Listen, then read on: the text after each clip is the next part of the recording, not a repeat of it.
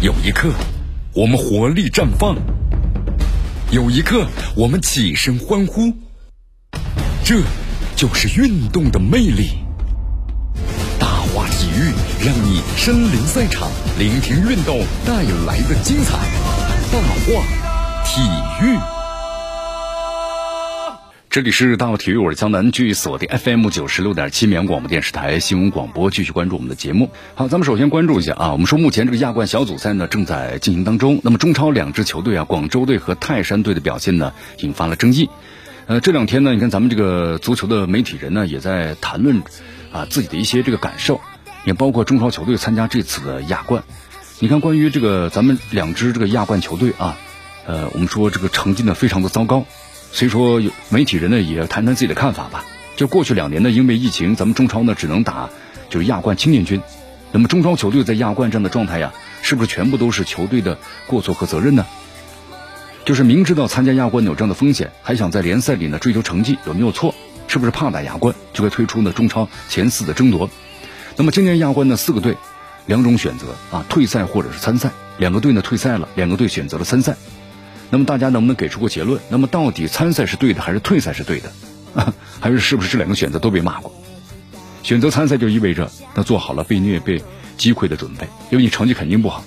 从去年开始，你看咱们这个在亚冠之中呢，大比分输的情况那真是不少，零比七也好，零比八也好啊，你以为这就是我们在亚冠的底线了吗？显然不是。那么还有比赛要打，青年军呢就是不稳定的，一场比赛呢开场就被对手的猛烈攻击，很可能会迅速的崩盘。那谁敢说这个你输八个球就是极限呢？既然过去了，参赛队要十足心理准备。广州队和泰山队呢，这次参赛都是用的梯队，啊，不同的在于呢，广州队啊是保留了中超参赛人员呢之后呢剩余的人员去的，可以说是拼凑的。那么泰山队呢，相对来说成建制，啊，相对来说的话，泰山队呢在战术和组织这方面好一些。那广州队呢根本就谈不上了，完全是凑合。那问题是中超怎么就让这个去年没有外援、没有外地的广州队拿到了亚冠的资格呢？那么这样一说呢，广州队啊，我们说退赛其实是最合理的选择啊。但是呢，啊，广州队许家印呢没有退，坚持参赛，他他有他的诉求。就你可以怀疑呢，他就是不是为了锻炼队伍，甚至是可能就是也不是锻炼人。因为我们说青年军你很难去在这大赛中去一场比赛就把你锻炼出来，不可能的。那么既然有参赛资格，参赛就是他的权利。我们说在亚冠这个参赛问题上啊，广州队毕竟没有违规违纪啊，都是在中国足协呢和亚足联的规定范围之内。那么你觉得他呢？好像这样的一种，呃，一种方式或者态度，对中国足球队有很大的影响。那是不是证明？你看他当年夺取亚冠，我们说广州队夺取亚冠，那么对中国足球也还是巨大的影响的。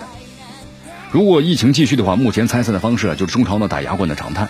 那么谁敢说自己的梯队去了就能够避免呢输七八个球呢？有谁能够说哪支球队就能够全身而退呢？目前呢，关于像在这个态度和积分上啊，亚足联呢是不让中超球队参赛，那么大家呢也就解脱了。毕竟现在亚冠对中超来说意义不是很大。那么中国足协呢是不是可以出面协调一下啊？但这种情况呢肯定不好说的，因为亚冠毕竟是整个亚洲的这个比赛。你一家不愿意参赛的话呢，别的球队那可能就要就要误解了啊。对整个的亚冠来说呢，影响也不是特别的好。好，所以说现在啊，咱们中超这个球队打亚冠的话呢，有的时候变成一只鸡肋了。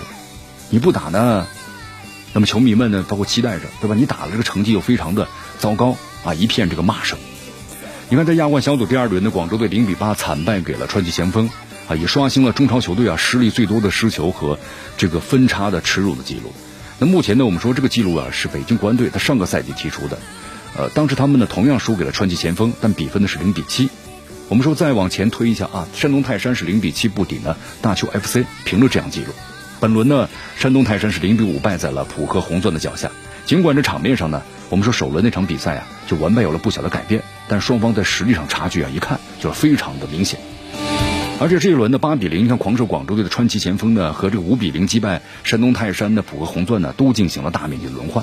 川崎前锋的首轮十一名先发主力啊换了十人，浦和红钻的话呢，先发十一人只有两名在对这个山东泰山时登过场，那都是轮换。广州队和山东泰山呢也有轮换，但是这个幅度呢，我们说只能够在正常的范围之内。广州队呢和泰山队这次派出的亚冠阵容的这个成色呀，也包括和这个韩日联赛的二线球员相比的话，你就发现呢还是有差距的。咱们再考虑一下这个本届亚冠小组赛呢，这个赛程非常紧密，十六天要打六轮的比赛，平均呢不到三天就要一轮，轮换呢肯定是必须的。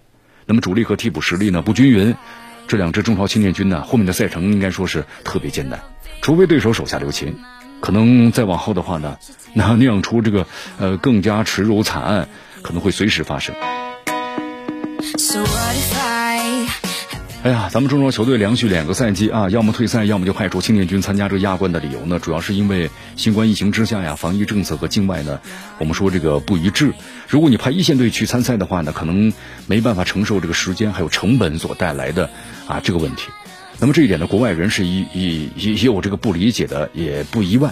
至少咱们国内舆论呢都该是明白的。那么另外还有一种说法就显得有点牵强了。就是说，这次去参赛呀，咱们用的是年轻球员嘛，就锻炼年轻球员。